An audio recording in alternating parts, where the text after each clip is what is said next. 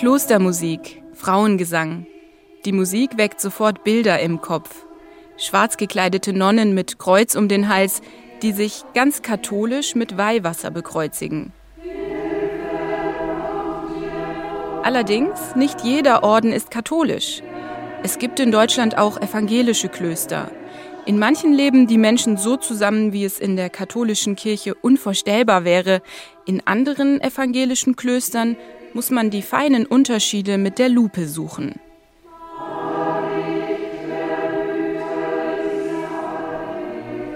Evangelische Klöster in Deutschland und ihre vielfältige Nutzung. Eine Sendung von Leonore Kratz.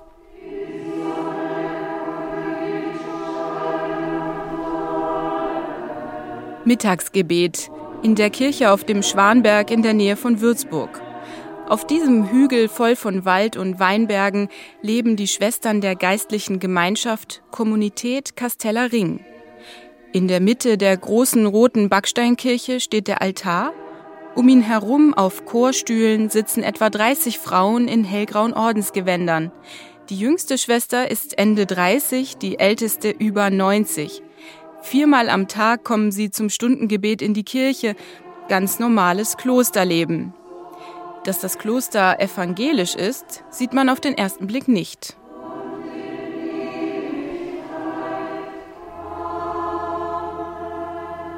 Wenn man jetzt so unsere Stundengebete, Gottesdienste besucht, also dann wirkt das auf manche erstmal katholisch, ja, weil sie Ordensleben per se eher mit dem Katholizismus verbinden, ja dass wir uns verneigen, dass wir uns bekreuzigen. Und von daher ist die Frage für viele erstmal, ist das hier katholisch oder evangelisch? Schwester Anke Sophia Schmidt, freundlich rundes Gesicht, lang gelockte Haare, lebt seit 17 Jahren in der Kommunität Casteller Ring. Diese gehört zur evangelischen Landeskirche, was auf den ersten Blick ungewöhnlich scheint, denn traditionell gibt es viel mehr katholische als evangelische Klöster. Für Schwester Anke war die evangelische Prägung der Kommunität ein wichtiges Kriterium. Als sie den Schwanberg zum ersten Mal besuchte, wusste sie gleich, wenn ich mich für ein Leben im Kloster entscheide, wäre hier mein Ort. Denn das Zugehörigkeitsgefühl zu ihrer vertrauten Konfession ist Schwester Anke wichtig. Also ich selber bin evangelisch, auch getauft und komme aus einem protestantischen Elternhaus und von daher wäre es für mich einfach auch nochmal ein viel größerer Schritt gewesen, in ein katholisches Kloster einzutreten und eben dann auch konvertieren zu müssen. Und der Eintritt ins Kloster war schon ein großer Schritt, also auch für meine Familie. Aber wenn ich dann auch noch katholisch geworden wäre, also da hätte ich meiner Familie schon viel zugemutet. Die Schwestern auf dem Schwanberg führen gemeinsam ein geistliches Leben, das sich an der Benediktsregel orientiert. Sie haben feste Gebets- und Arbeitszeiten, leben ehelos und teilen sich ihr Geld und ihren Besitz, ähnlich wie katholische Ordensgemeinschaften. Dennoch gibt es kleine Unterschiede, die die evangelische Prägung der Kommunität Castellering zeigen. So bezeichnen sich die Mitglieder zum Beispiel nie als Nonnen, sondern ausschließlich als Schwestern. Außerdem wenn sie nicht gerade Stundengebet oder Gottesdienst feiern, sehen die Schwestern gar nicht aus wie Ordensfrauen, sondern tragen Röcke, Kleider, Pullis und T-Shirts. Die hellgrauen Ordensgewänder kommen nur in der Kirche zum Einsatz. Sonntagsgottesdienst in der Kirche St. Michael auf dem Schwanberg, gebaut in den 80er Jahren. Am Eingang plätschert ein Brunnen, der Kreuzgang schmiegt sich luftig offen an das Kirchenschiff an.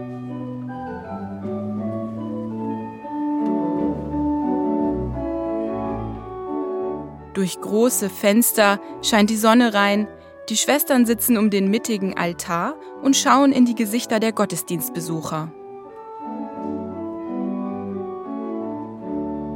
Früher, also wenn Sie da schon mal in der katholischen Klosterkirche waren, also da war die Trennung sehr stark, ja, also vom Chorbereich der Brüder oder Schwestern und der Gäste. Also da war ein großer Abstand. Und das wollte man hier eben bewusst nicht. Ich meine, Kirche äh, sollte eben diesen offenen Charakter haben, ja. Der einladende, offene Baustil der Klosterkirche wirkt tatsächlich evangelisch. Doch am deutlichsten wird die evangelische Prägung im Gottesdienst. Vater,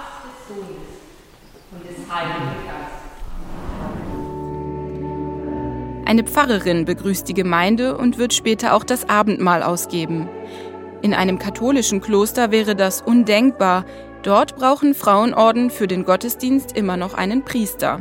Also dadurch, dass wir zur evangelischen Kirche gehören, gibt es die Frauenordination. So. Und damit können auch Schwestern wie andere Frauen in der evangelischen Kirche auch ordiniert werden. Wir haben hier oben die Pfarrstelle der Schwanberg-Pfarrerin, des Schwanberg-Pfarrers. Die Stelle wird auch im Einvernehmen mit der Landeskirche besetzt, ähm, um einfach auch noch einen externen Ansprechpartner für uns zu haben, um da auch eine Vielfalt reinzubekommen und auszudrücken. Aber wir sind durchaus selbstständig, ja. Schwester Ursula Buske ist die Priorin auf dem Schwanberg, die Chefin der Kommunität Casteller Ring. Sie trägt ihre graublonden Haare kurz und eine verzierte Brille auf der Nase. Man merkt ihr an, dass sie stolz ist auf die Unabhängigkeit der Frauen. Wenn die Pfarrerin der Landeskirche krank oder im Urlaub ist, kann einfach eine der Schwestern übernehmen und den Gottesdienst feiern.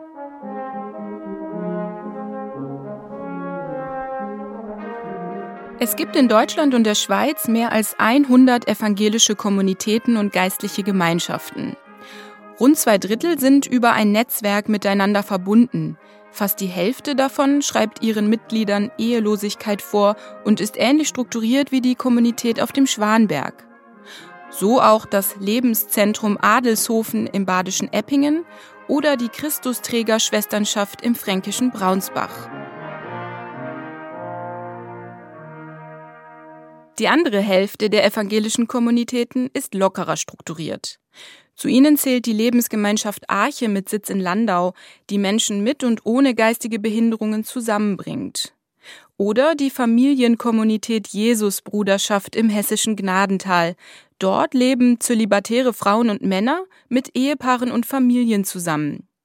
Eine solche Offenheit für unterschiedliche Lebensformen ist bei katholischen Orden kaum anzutreffen.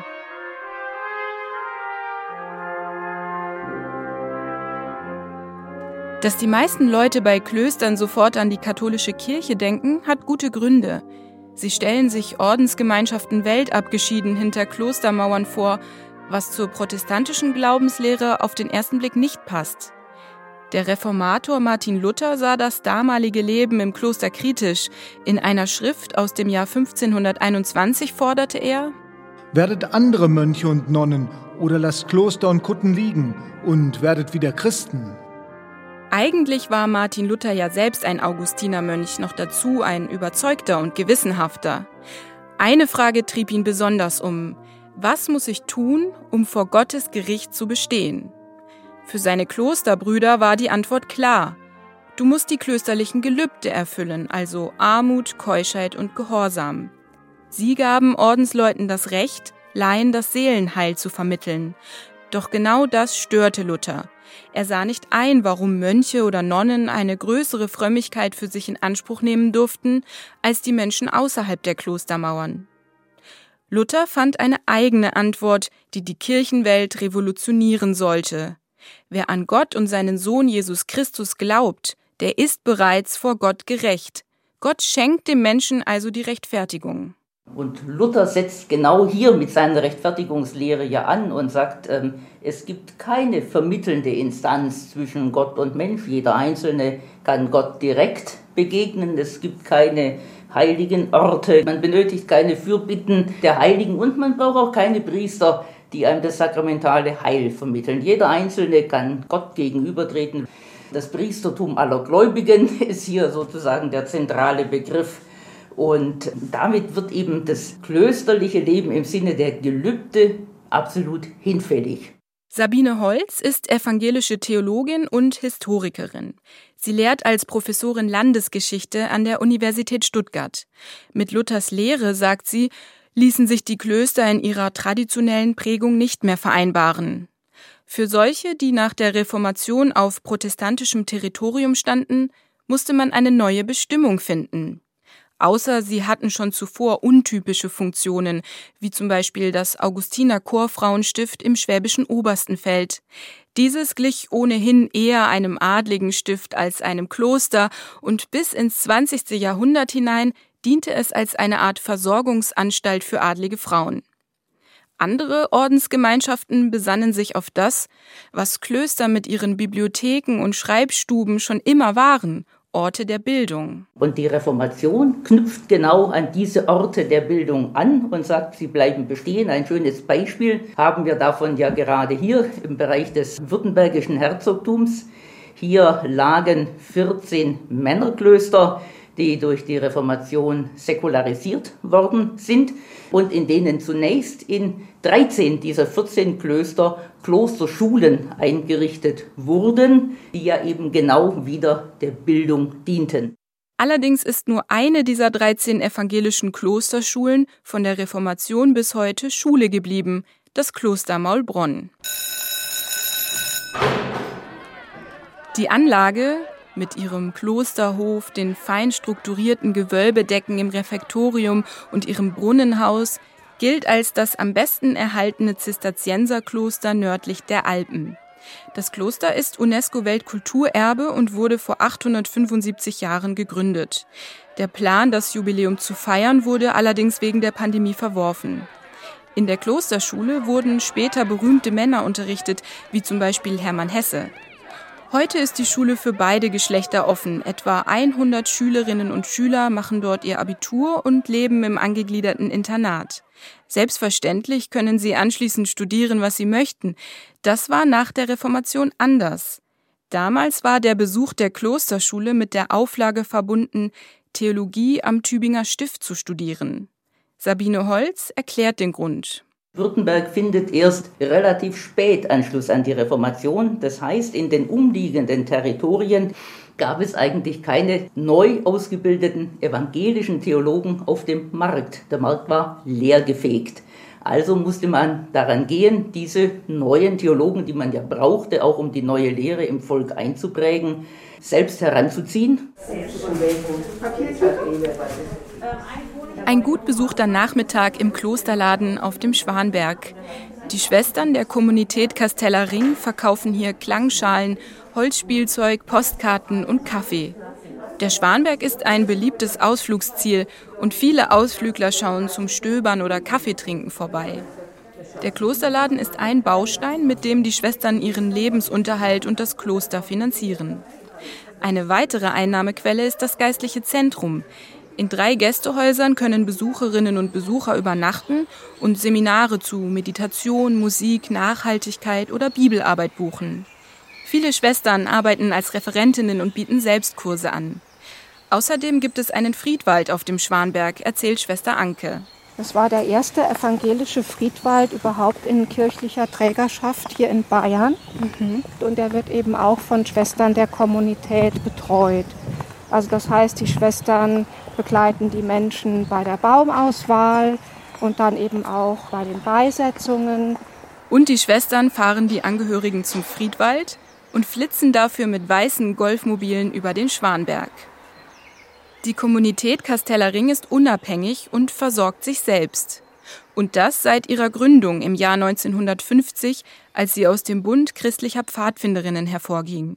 Auch andere evangelische Klöster sind erst in der Nachkriegszeit entstanden.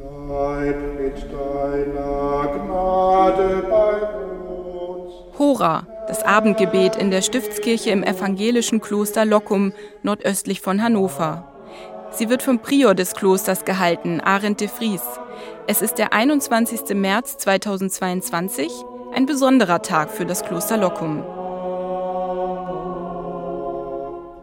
Am 21. März 1163 wurde das Kloster Lockum gegründet.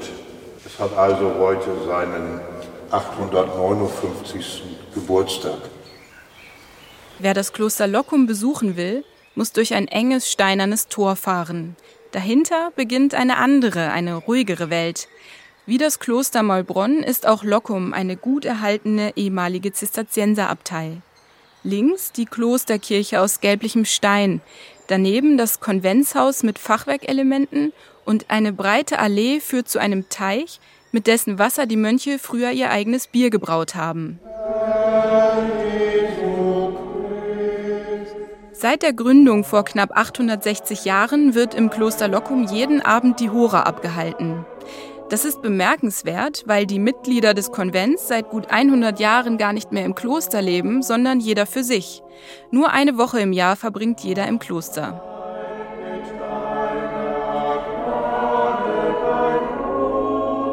Als die evangelische Landeskirche nach dem Ersten Weltkrieg eine eigene Verfassung bekam und der König nicht mehr das oberste Kirchenoberhaupt war, änderte sich auch die Rolle des Abts zu Lockum.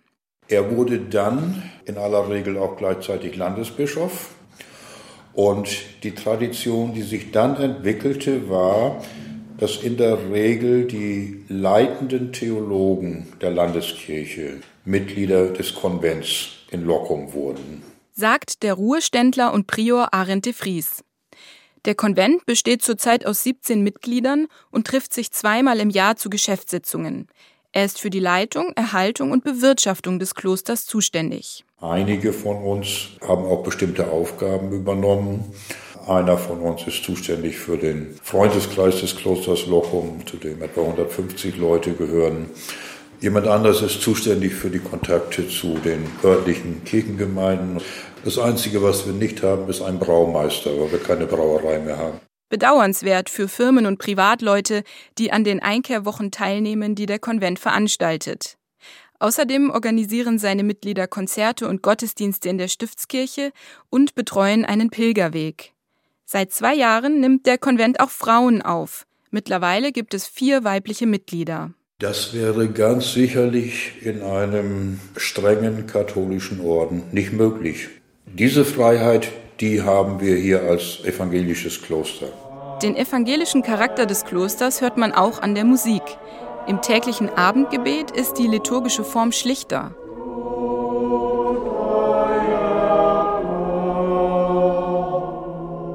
Anders als die meisten Ordensgemeinschaften auf evangelisch gewordenem Territorium blieb das Kloster Lockum nach der Reformation erstmal katholisch. Aber der Übergang vom Katholizismus zum Protestantismus oder hier des Luthertums war so unspektakulär, dass wir keine einzige Urkunde darüber haben. Die Mitglieder des Konventes, also Aprior und Konventuale, blieben hier. Es hat sich schleichend eine Veränderung im Klosterleben eingestellt.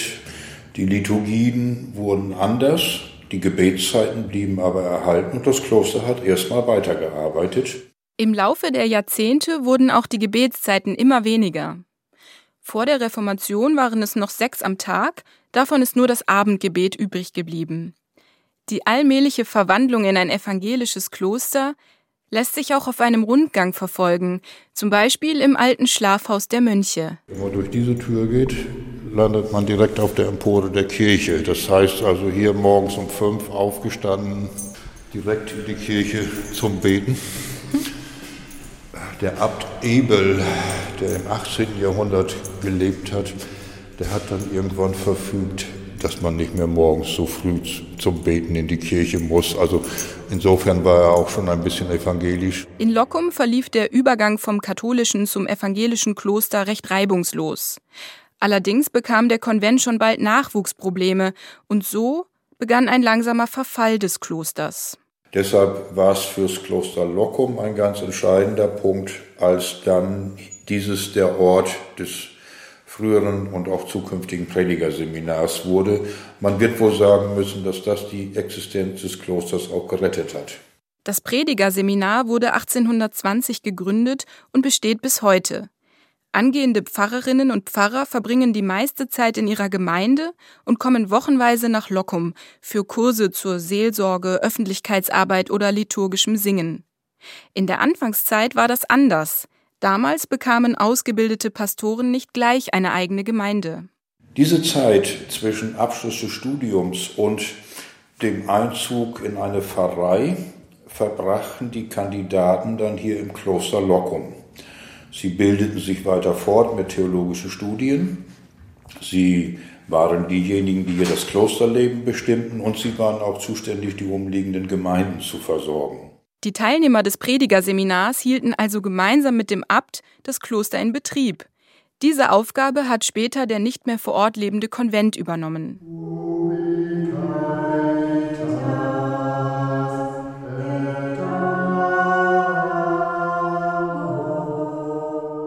Rund 600 Kilometer weiter südlich im Stift Urach. In der Kapelle singen der frühere Reutlinger Regionalbischof Christian Rose und Pfarrerin Elke Mayhöfer gemeinsam. An vielen Stellen kann man Spuren früheren Klosterlebens entdecken. Im Altarraum der Stiftskirche steht zum Beispiel ein altes Chorgestühl und vom ehemaligen Wohngebäude führt eine Wendeltreppe direkt in die Kirche, sodass die Mönche schnell zum Stundengebet kommen konnten.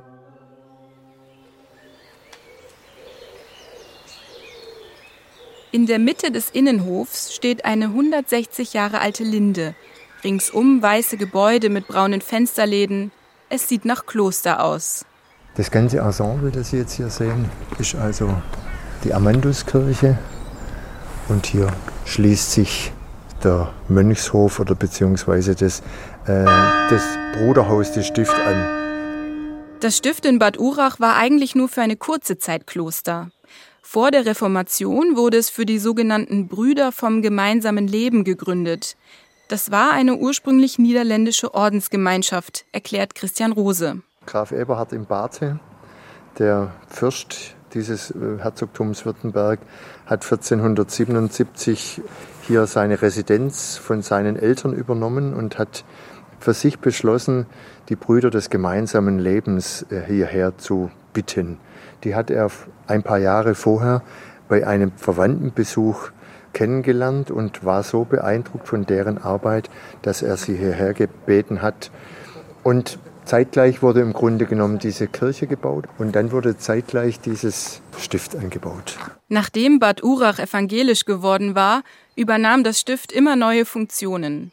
Erst diente es als Bibeldruckerei. Dann zog die Uracher Leinwandhandelskompanie ein und das Stift wurde als Lagerhalle für Albleinen genutzt. Sogar als königlicher Fohlenhof fungierte das Stift eine Zeit lang. Und schließlich beherbergte es ein evangelisch-theologisches Seminar. Davon zeugt heute noch die Schulglocke im Eingang. Also da hat der Hausmeister eben morgens zum Aufwachen und wenn die Schule begann und wenn es Pause gab, das war das einzige Signal. Seit 1980 ist das Stift Urach Einkehrhaus der Württembergischen Landeskirche.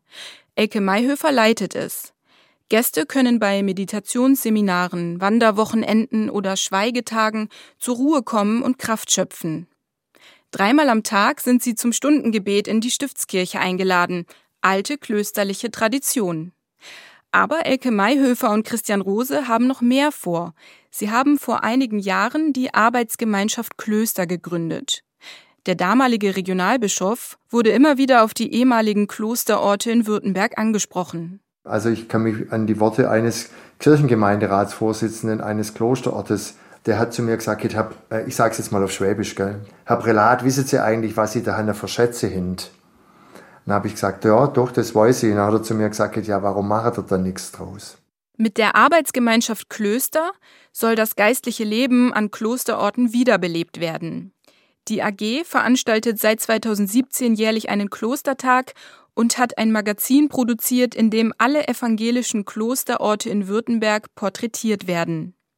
Das neueste Projekt heißt Freiraum Zeitraum, berichtet Stiftsleiterin Elke Mayhöfer.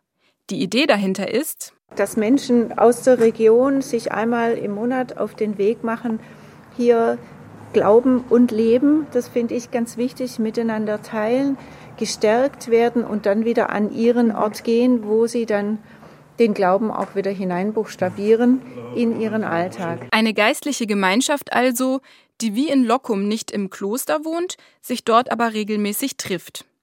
Der Uracher Konvent will sich vor allem zum geistlichen Austausch treffen. Geplant sind Stundengebete, Abendmahl, Phasen des Schweigens und Bibelarbeit in einer verbindlichen Gemeinschaft. Ein paar Treffen gab es schon, aber durch die Pandemie sind die Pläne für einen neuen Konvent ins Stocken geraten.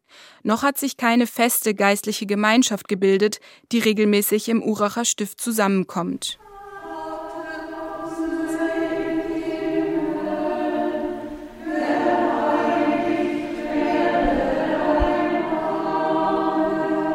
Evangelisches Klosterleben ist vielfältig. Es gibt Konvente, die ihr Leben zölibatär und mit festen Stundengebeten gestalten. Deren Hauptunterschied zu katholischen Orden ist, dass Frauengemeinschaften von männlichen Pfarrern unabhängig sind. Andere Konvente sind locker strukturiert. Ihre Mitglieder sind Frauen und Männer, manche leben nicht im Kloster. Trotz dieser konfessionellen Unterschiede findet Prior Arendt de Vries aus Lockum, dass die Ähnlichkeiten zwischen katholischen und evangelischen Klöstern überwiegen. Es kommt darauf an, mit einer Gemeinschaft in einer überschaubaren Größe, in einem überschaubaren Raum das Zusammenleben zu organisieren. Und es kommt darauf an, die eigenen Formen zu finden, wie Gotteslob und Weltverantwortung zusammen gelebt werden kann.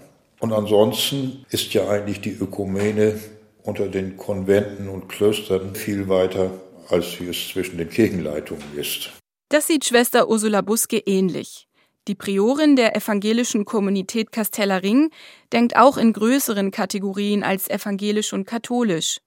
Sie beruft sich dabei auf die Benediktsregel, nach der die Schwestern auf dem Schwanberg leben. Denn Benedikt kommt aus einer Zeit, wo es von verschiedenen Kirchen noch gar nicht die Rede war sondern aus der alten Kirche heraus. Und da haben wir uns angeschlossen und auch die Zeichen, jetzt Kreuzzeichen oder so, verneigen.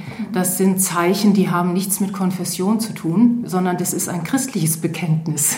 Bekenntnis zu Jesus Christus und dem Evangelium. Also von daher empfinden wir uns als christlich. Wer sich für ein Leben im Kloster entscheidet, wird vermutlich eines der eigenen Konfession bevorzugen. Doch im Alltag wird er oder sie weniger Unterschiede zwischen evangelischem und katholischem Klosterleben vorfinden, als außerhalb der Klostermauern vermutet werden könnte, betont Theologe Christian Rose. Er findet, es wird Zeit für alle Christen, ökumenischer zu denken. Karl Rahner, der berühmte katholische Theologe, hat gesagt, die Kirche der Zukunft wird eine mystische Kirche sein und sie wird eine ökumenische Kirche sein. Ich denke, die Ökumene muss mehr Bedeutung bekommen. In dieser modernen Gesellschaft kann man nicht auch noch in diesen ganzen Konfessionen auseinander sein. Also ich glaube, es ist Zeit.